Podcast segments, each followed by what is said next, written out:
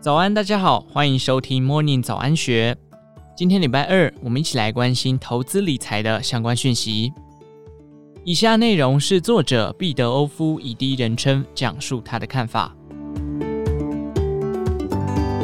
股价跳来跳去，常常让人心痒痒。买了怎么就跌，卖了怎么又涨？这是哪门子的投资理财？根本就是坑人的赌场啊！过去不少在股市中亏钱的人都这么说，确实如此。不亲自进市场走一遭，那就无法体会这地方的迷人之处以及它的可恨之处了。有一次，好友老张说着，买股票就是找好公司一直买，不要理会就好。即便恐惧，也要逼自己拿钱出来买。唯有买很多股票，分散风险，加上买在低点，才有将来一口气赚数倍的可能。我笑着回他：“不过大多数人的状况毕竟跟你不同啊。很多人是因为本业没有成长，反而拿着微薄的积蓄出来试试看，怎么一直买？其实真的不容易，因为买几下就没有钱了。”老张是股票常胜军，虽然也是以美股为主，台股为辅。但他走大波段与长线投资，台股跟美股，在他眼里，他认为殊途同归。最常搞笑的一句话就是，人家常问股票到底要怎么赚，我都说低买高卖很简单。再搭配他爽朗的笑声、壮硕的身材，常让一群朋友一起哄堂大笑。他本来就在不错的家庭，母亲我记得好像是家一望族，结婚到台北市也是五六十年前的事了。家中固定有打扫阿姨每天来打扫，其实这倒也不是什么多夸张的事，毕竟也是有不少人会聘请外佣来照顾长辈。我们认识超过十年，其实一开始不知道这么多，是后来慢慢相处才知道家世背景差距如此巨大。每天打扫阿姨来打扫两到三个小时，六日休息，这样好像就给到三万五还四万元。打扫阿姨是从小看到大的台湾人，不是外佣。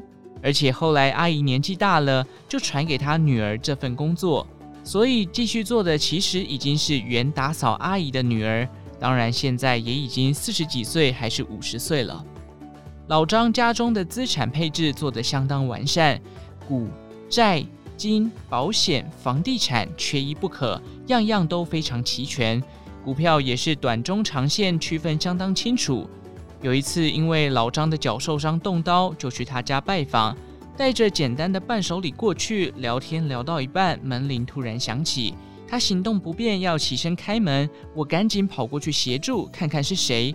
原来是菜市场老板送鸡蛋跟菜过来了，水果当然有另外的老板会送过来，肉品也是，品质那当然都是最好，不能有丝毫闪失。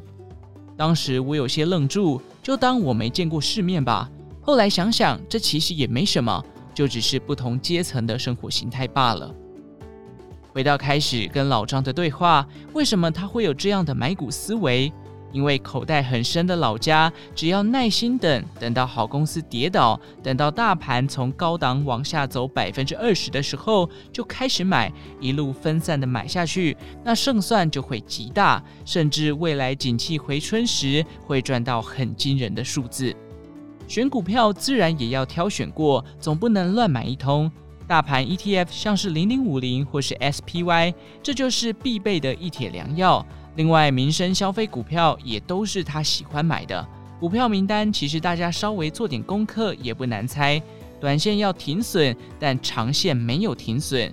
确实，短短这么一句话，也道尽了无数的炒股智慧。但是别忘了，若不是拿闲钱出来做股票，而且每月有源源不绝的现金流，又怎么能在亲眼看到大盘反转向下时而面不改色呢？对大多数人来说，最难做到的就是：一拿闲钱出来，而不是生活可能用到的钱。许多人说，就是没钱才要去玩股票增加收入。二每月现金流稳定，甚至还会增加。很多人觉得自己本业已经很稳固，薪水就是那样，不然还能怎样？殊不知本业还能更强大，而且越强大，你股票投资相对也会更稳。